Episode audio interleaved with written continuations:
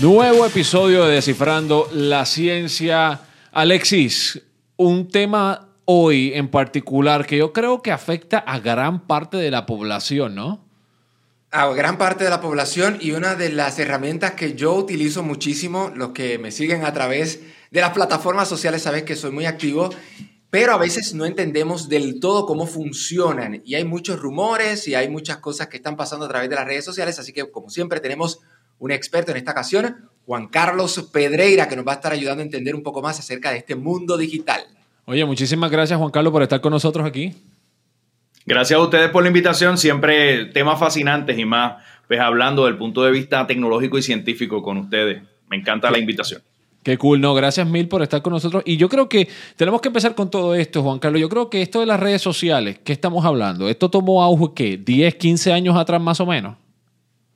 Bueno, nos tenemos que remontar a los tiempos de Friendster, de MySpace. Incluso yo me atrevería a decir que las redes sociales comenzaron en cierta medida cuando comenzó el Internet. Recordemos que existían plataformas como lo que llaman los BBS o Bulletin Board Services, donde la gente escribía simplemente un mensaje y uno podía interactuar y hablar con diferentes partes del mundo. Claro está, no fue hasta el lanzamiento de estas plataformas como Friendster eh, y MySpace en donde empezamos a crear comunidades basados en nuestros, eh, nuestros contactos o nuestro grupo personal.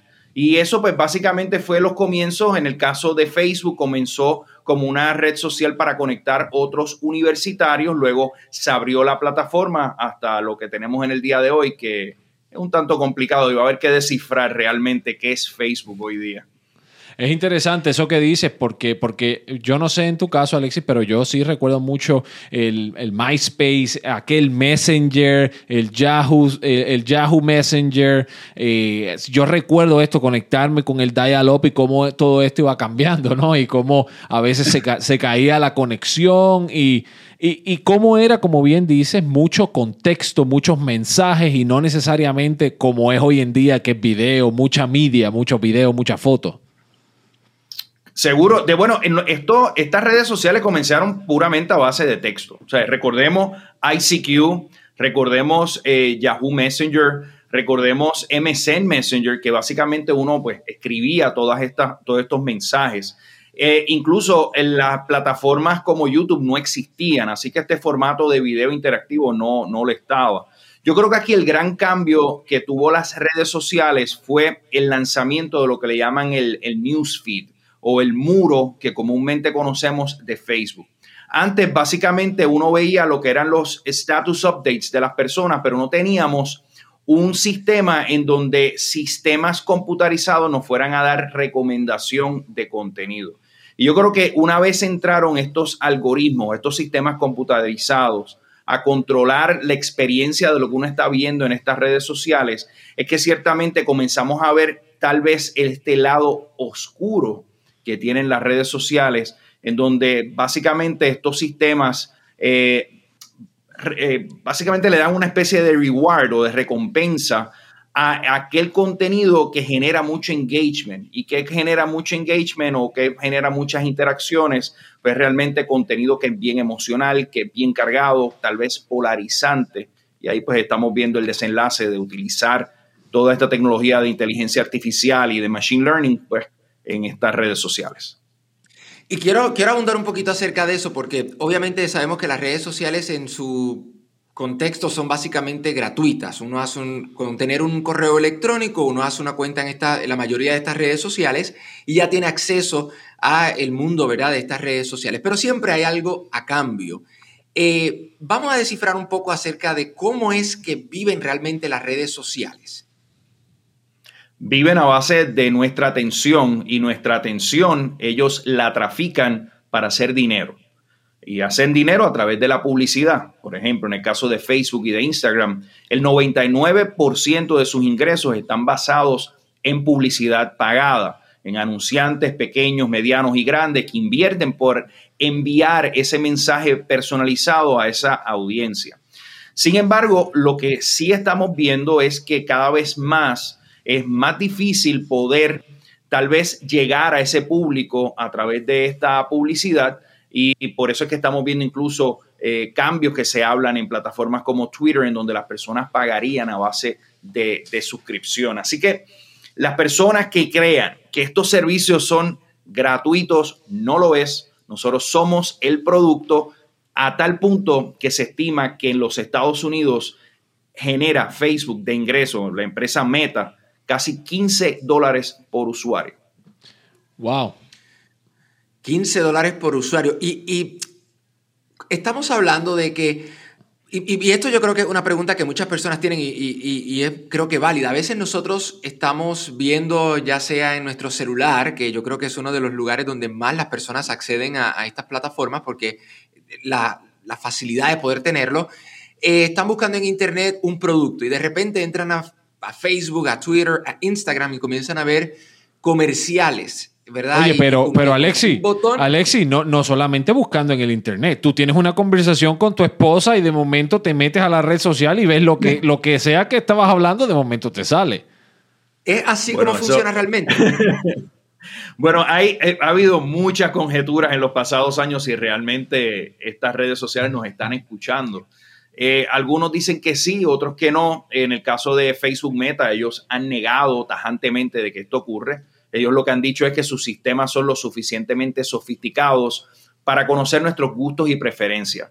Pero si nosotros nos remontamos al caso de los pasados años de Cambridge Analytica, en donde eh, se básicamente se destapó cómo estas plataformas utilizan grandes bases de datos y de información para personalizar, pues no es del todo errado pensar que estas redes sociales accedan otros puntos de información y sepan aún mucho más de lo que nosotros sabemos. Les voy a dar un, ejemplo.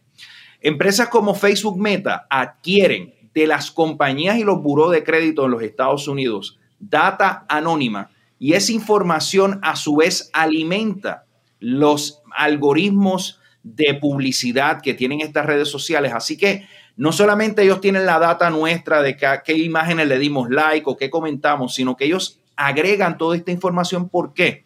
Porque nuestro dispositivo celular esto tiene un identificador único. Y a base de ese identificador único, estas empresas pueden saber a qué lugares nosotros visitamos, qué productos nosotros compramos, incluso hasta con lo que es el Bluetooth de localización, también las empresas pueden hacer lo que le llaman cruces de datos y cruces de información. Así que es, es un mundo muy opaco en donde las personas no saben que esto está ocurriendo tras bastidores eh, y, poco a poco estamos viendo empresas como Apple, que le ha declarado la guerra a estas, eh, estos modelos económicos publicitarios, básicamente creando una especie de barrera en donde estas compañías de publicidad y de redes sociales no tienen acceso a cierto tipo de información que está en nuestro celular. Les voy a explicar de, de palabras bien simples. Cuando uno visita un website o uno visita o utiliza una aplicación, estos sistemas tienen lo que le llaman un cookie o una especie de huella dactilar digital. Basado en esa información, esas, esa, esa data se está constantemente transmitiendo a estos proveedores, ya sean redes sociales o proveedores de publicidad, para entonces crear una especie de perfil. Claro, dicen que el perfil es privado, que uno no puede acceder, pero hemos visto incluso cómo uno puede acceder a estas empresas de data y básicamente saber y casi identificar lo que supuestamente es anónimo. Así que es un mundo muy extraño. Ahora mismo en el Congreso de los Estados Unidos hay sobre 30 medidas que atienden asuntos de privacidad. Yo creo que en los próximos años todo esto va a cambiar muchísimo porque hay gran preocupación de qué tipo de uso se le está dando a esta, a esta información. Así que mientras eso ocurre, que tengan una idea, este año nuestro amigo Mark Zuckerberg de la empresa Facebook Meta ha reportado que ha tenido pérdidas ascendientes a los 600 billones de dólares en lo que es la capitalización, en lo que vale la empresa, precisamente por estos cambios que ha instituido compañías como, como Apple. Básicamente, no, no, no hay un ente regulador de las redes sociales en este momento, no existe. Bueno, existe el Federal Trade Commission que regula ciertas partes del Internet. La FCC también regula eh, lo que es la sección 230 que permite pues cierto tipo de inmunidad en el tipo de contenido que se transmite en estas redes sociales. Eh, pero no existe un ente que uno diga, bueno, esta es, esta es la compañía, esta es la, entidad gubernamental que regula todo el Internet, no existe. Así que es, una tarea compartida entre la FTC y la, Federal, la FCC. Mira, esto es bien interesante porque sin tener un ente regulador así que esté 100% dedicado, porque sabemos también que el Federal Trade Commission no está solamente dedicado única y exclusivamente al comportamiento de las redes sociales. Sabemos que es, y eso solamente aquí en Estados Unidos, que, es otra cosa que, es importante, ¿verdad? enfatizar en otros países del mundo, habrá otros gente, otras, ¿verdad? Otros métodos de, de regulación. Déjame te pregunto, este, Juan Carlos, entonces, ¿cómo estas redes sociales, digamos que ahorita nos decía, más temprano nos decía, que el producto somos nosotros. Esa información que ellos obtienen de que, ah, yo subí una foto de mi familia de vacaciones en un punto X, que ellos hacen con, ese contenido que es privado, única y exclusivamente para mí y lo que no me está los que nos están escuchando no están viendo que estoy haciendo quotation marks al aire o estas comillas al aire ¿Qué pasa con esa información que yo estoy subiendo de mis vacaciones con mi familia, que yo fui a un lugar? ¿Cómo ellos utilizan esa información entonces para su beneficio? Bueno, en el caso de un Facebook o un Instagram, ellos básicamente al uno compartirlo en las redes sociales, uno le está dando una especie de, licencia para que ellos lo puedan tener a la perpetuidad. Así que eh, por ese lado, pues uno, al momento de uno compartir en las redes sociales alguna fotografía o video, hay unas áreas muy grises, claro, hay, un, hay unos derechos eh, de, privacidad. Por ejemplo, Facebook no puede coger tu imagen y utilizarla para mercadear algún producto, ese tipo de cosas. Pero se queda, y como yo siempre le digo a, mis, dos, en mis dos hijos, la Internet nunca olvida. Todo lo que uno suba a las redes sociales, aún en estas plataformas que dicen que los mensajes se desaparecen a las 24 horas, no, no es del todo cierto. Eh, existen incluso mecanismos en donde se está capturando imágenes en tiempo real de todo lo que está ocurriendo en el Internet. Los invito a que vayan a, un, portal que se llama eh, el Internet Archive o el archivo de Internet. Eh, ellos tienen un, un, módulo que se llama el Wayback Machine, que es una especie de máquina del tiempo digital. Y ustedes pueden ingresar cualquier página web y ustedes pueden ver cómo se veía esa página web hace 5 años, hace 10 años, hace 15 años, hace 20 años. Es un proyecto muy interesante porque uno de los retos que tiene toda esta tecnología es que estamos perdiendo, en algunos casos estamos perdiendo data histórica eh, y, cómo, cómo, se archiva todas estas conversaciones, cómo se archiva todo, es un, un asunto bien complicado, pero volviendo al tema, no olvida el Internet. Así que estas redes sociales adquieren todo esto. En el caso de un Google, por ejemplo, yo utilizo la plataforma de Google Photos, de fotografías.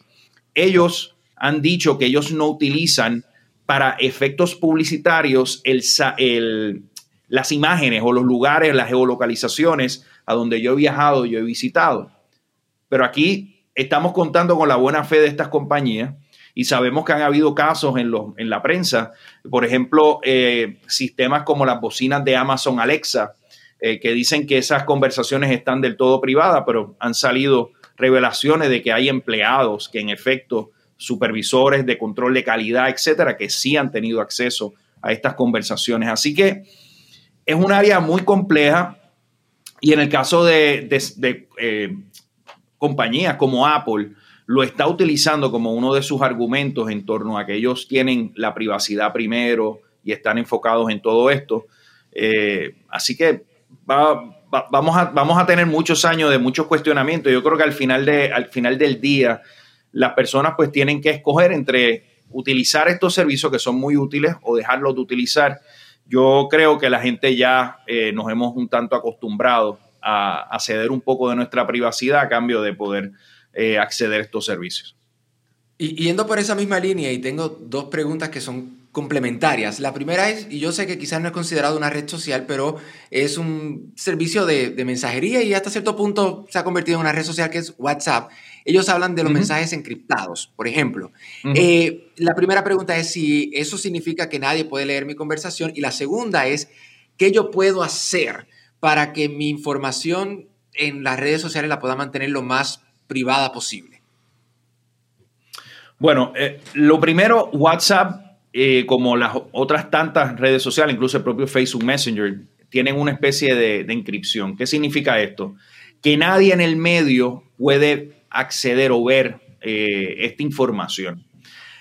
Por lo menos hace algunos años atrás, WhatsApp funcionaba de una manera en donde la información, la data, no estaba en un servidor. Simplemente yo escribía ese mensaje y WhatsApp depositaba ese mensaje en el receptor donde nosotros le estábamos enviando el mensaje y ese mensaje desaparecía. Yo tengo la impresión de que ese modelo ha cambiado un tanto, por eso es que ahora nosotros podemos tener acceso a WhatsApp a través de la computadora, en otros dispositivos, porque en algún lugar, en ese, esa nube del Internet, se queda la data para poder ofrecernos esa conveniencia. Han salido otras aplicaciones por, de mensajería, por ejemplo Telegram y Signal, que también tienen unos altos sistemas de encripción. Tal vez son un tanto más seguras que WhatsApp, pero volvemos al tema de si nosotros vamos a ceder un poco tal vez eh, la privacidad o en cierto sentido esta duda de si realmente nuestra información es privada o no, porque WhatsApp lo utilizan casi 2 billones de personas mensualmente en el mundo entero. Así que es una red muy conveniente, uno puede a lo mejor tener un sistema bien sofisticado, pero si no hay las personas, pues no, no nos va a funcionar en, en lo absoluto. Así que todas estas plataformas están hablando de mucha inscripción, pero al final de cuentas estos servicios hay unas personas que tienen unas llaves maestras para temas de cumplimiento, temas incluso de judiciales. En el caso de WhatsApp, si uno reporta que hay algún tipo de contenido que es eh, de tal vez pornografía infantil o algo eh, criminal, pues con uno reportar, eso activa unos mecanismos que en efecto ya hay personas del equipo de seguridad de WhatsApp pueden entrar a la cuenta a, investigar y, a, revisar todo más a fondo. Déjame te pregunto lo siguiente, Juan Carlos. Entonces, con todo esto, una de las cosas que, que es como dice, yo creo que a lo largo de los últimos años, esto yo me acuerdo cuando, por ejemplo, Facebook, eh, por allá a principios del año 2000, te requería que tú tuvieras una cuenta de estudiante para poder ser parte de Facebook y después poco a poco lo abrieron. Después Facebook se convierte en la red social más famosa del planeta y cómo hemos visto cómo ha cambiado, cómo cambia Meta, etcétera, etcétera. Ahora, te pregunto, ¿cuál es entonces el futuro de todo esto? ¿En qué dirección, desde tu perspectiva como, como experto, en qué dirección se van a mover estas redes sociales a lo largo de los próximos años? Yo creo que se está, se está delimitando, estamos teniendo dos áreas diferentes. Uno, y te voy a dar mi ejemplo, cada vez más yo estoy utilizando WhatsApp como una especie de red social privada, una comunidad privada comunidad tal vez del salón del colegio de los chicos o tal vez con la familia que tenemos un grupo reducido. Y estamos compartiendo en las redes sociales ya contenido pues que es un poco más de, difusión masiva. Por un lado tenemos esos sistemas de mensajería, por otro, yo creo que el fenómeno de TikTok ha revolucionado estas redes sociales. Y nos estamos moviendo de lo que le llaman eh, un social graph o una especie de, sistema basado en nuestros contactos sociales a un sistema de recomendación algorítmica o un algorithmic uh, recommendation, como es el caso TikTok, en donde si uno ve cierto tipo de contenido, estos sistemas automáticamente te están recomendando otros contenidos similares. No sé si, han, si han, eh, han visto en los pasados meses cómo estamos cada vez más viendo en Facebook y en Instagram contenido de cuentas que no necesariamente es la nuestra. Y eso es precisamente la transformación que está haciendo eh, empresas como Facebook Meta para sus plataformas porque están viendo pues, que ciertamente las personas no están tal vez compartiendo tanto como lo hacían antes y quieren pues mantener la mayor cantidad de minutos por día de utilización en su plataforma. Estos sistemas que son a base de publicidad dependen del tiempo que las personas estén en sus redes, porque a más tiempo, mayor oportunidad de mostrar publicidad. Así que estamos entrando a esa era eh, de algorítmica. Yo no sé si realmente las personas van a querer tenerlo todo recomendado. Por ejemplo, a mí Instagram me gusta yo poder controlar esa experiencia y yo por lo menos ver exclusivamente lo que a mí me interese. Ahora, yo sí sé que si voy a TikTok, pues yo voy a estar expuesto a otro tipo de experiencia. Aquí, al final, es una guerra eh, de usuario. Eh, la presión ha sido enorme. TikTok se ha convertido en este gigante de mil millones de usuarios en el mundo entero. Eh, incluso grupos demográficos de 18 a 24 años están consumiendo más contenido en TikTok que cualquier otra red social, incluida YouTube, que también es muy popular entre los jóvenes. Y, es, una, dinámica interesantísima porque ya hay muchas áreas que han sido exitosas en TikTok que están siendo copiadas en plataformas como Instagram y como Facebook, el tema de los Reels. Hace muy poco tiempo no estaba los Reels, que son estos videos verticales en donde uno va subiendo la pantalla y van cambiando los videos. Ya el, propio YouTube ha lanzado YouTube Shorts, que es también la respuesta de YouTube para competir con TikTok.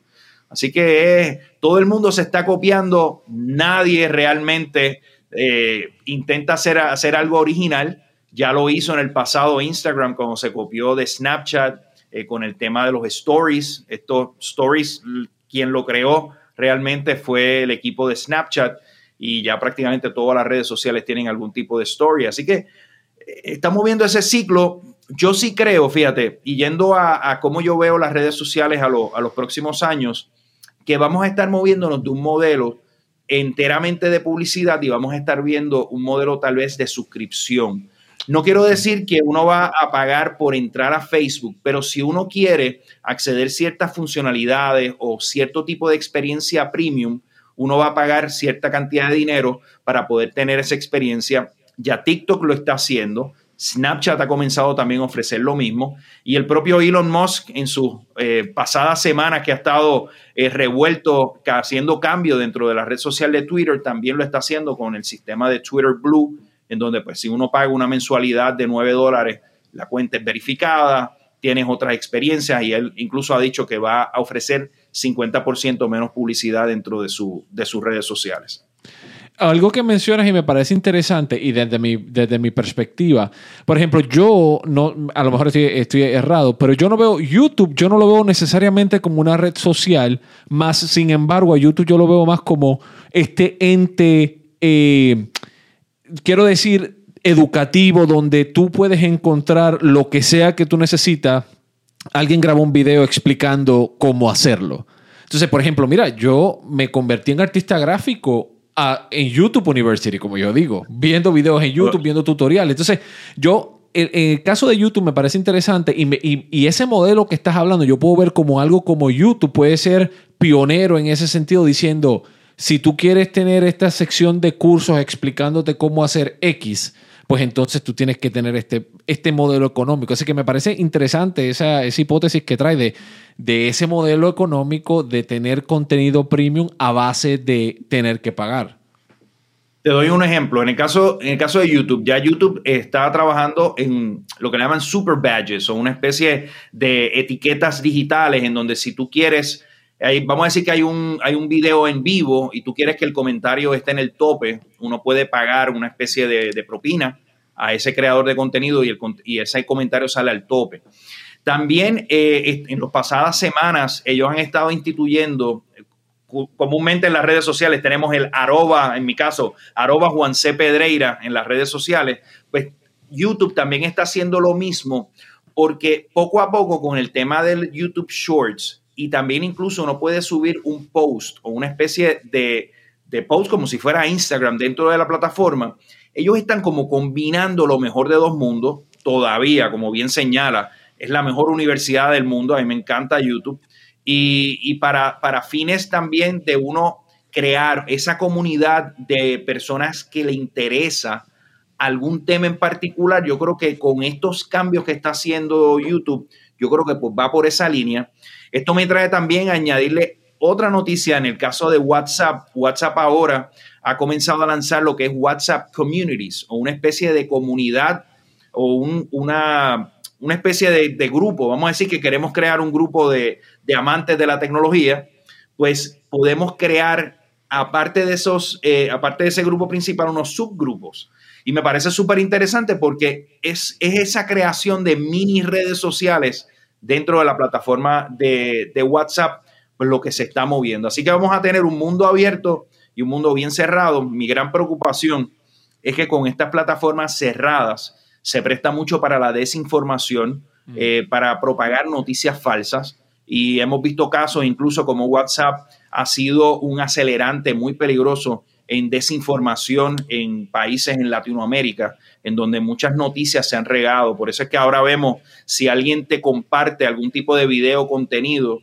te da como un mensaje de que ha sido compartido multiplicidad de veces, aparte que también se limita, eh, creo que hay una limitación, no puedes reenviar un, un video, una foto más de 300 veces a diferentes grupos precisamente para eso, porque es muy difícil, los equipos de monitoreo de, que tiene Facebook no permiten acceder o ver lo que está ocurriendo allá dentro de Facebook.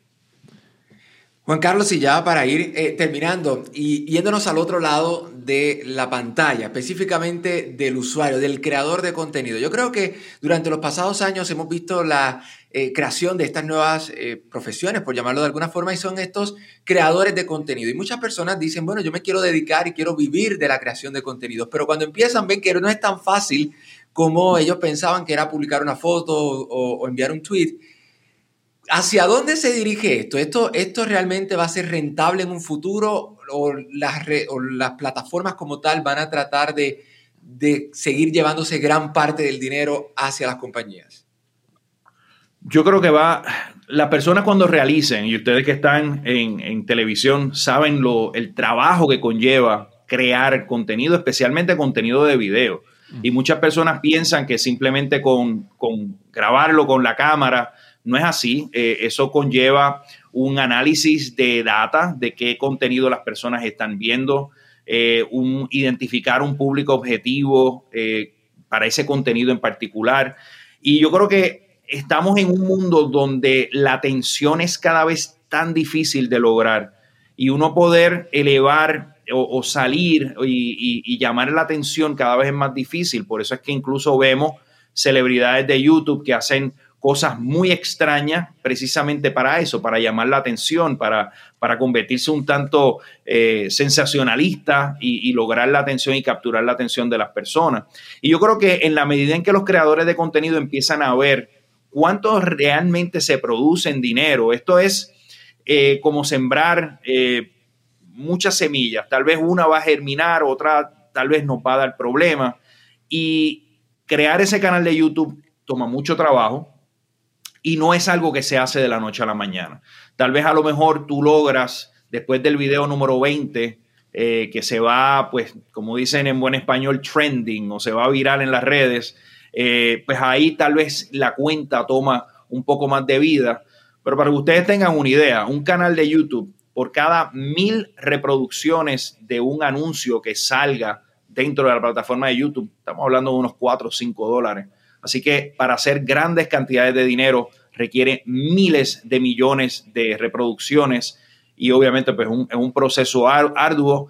Eh, hay incluso casos de jovencitos de 6, 7 años eh, que motivados por sus padres ya son multimillonarios, pero eso es más la excepción que la norma. Juan Carlos Pedreira, te agradecemos tanto el tiempo. Yo creo que la charla espectacular, muy informativa, cosas y puntos de vista que yo desde mi punto de vista no había considerado, así que te agradezco muchísimo tu tiempo. Para los que te quieren seguir en redes sociales o en cualquiera de tus plataformas, ¿dónde te encuentran? Me encuentran con el nombre de usuario Juan C. Pedreira y estamos en Twitter, en Instagram, eh, incluso hasta el propio YouTube. Estamos por ahí también subiendo contenido y, agradecido por la, por la invitación. No, gracias a ti, Alexi. La conversación definitivamente espectacular. Espectacular y sobre todo aprender cómo funcionan las redes sociales para que usted también tenga control de lo que usted eh, pues eh, publica. Si usted no quiere que se sepa algo, mire, pues ya está ahí la información. No lo publique porque ya lo dijo él, la internet nunca olvida. Así que ya lo sabe, hoy desciframos la ciencia detrás de las redes sociales. En una próxima ocasión vamos a hablar de otro tema. Hasta la próxima. Hasta la próxima.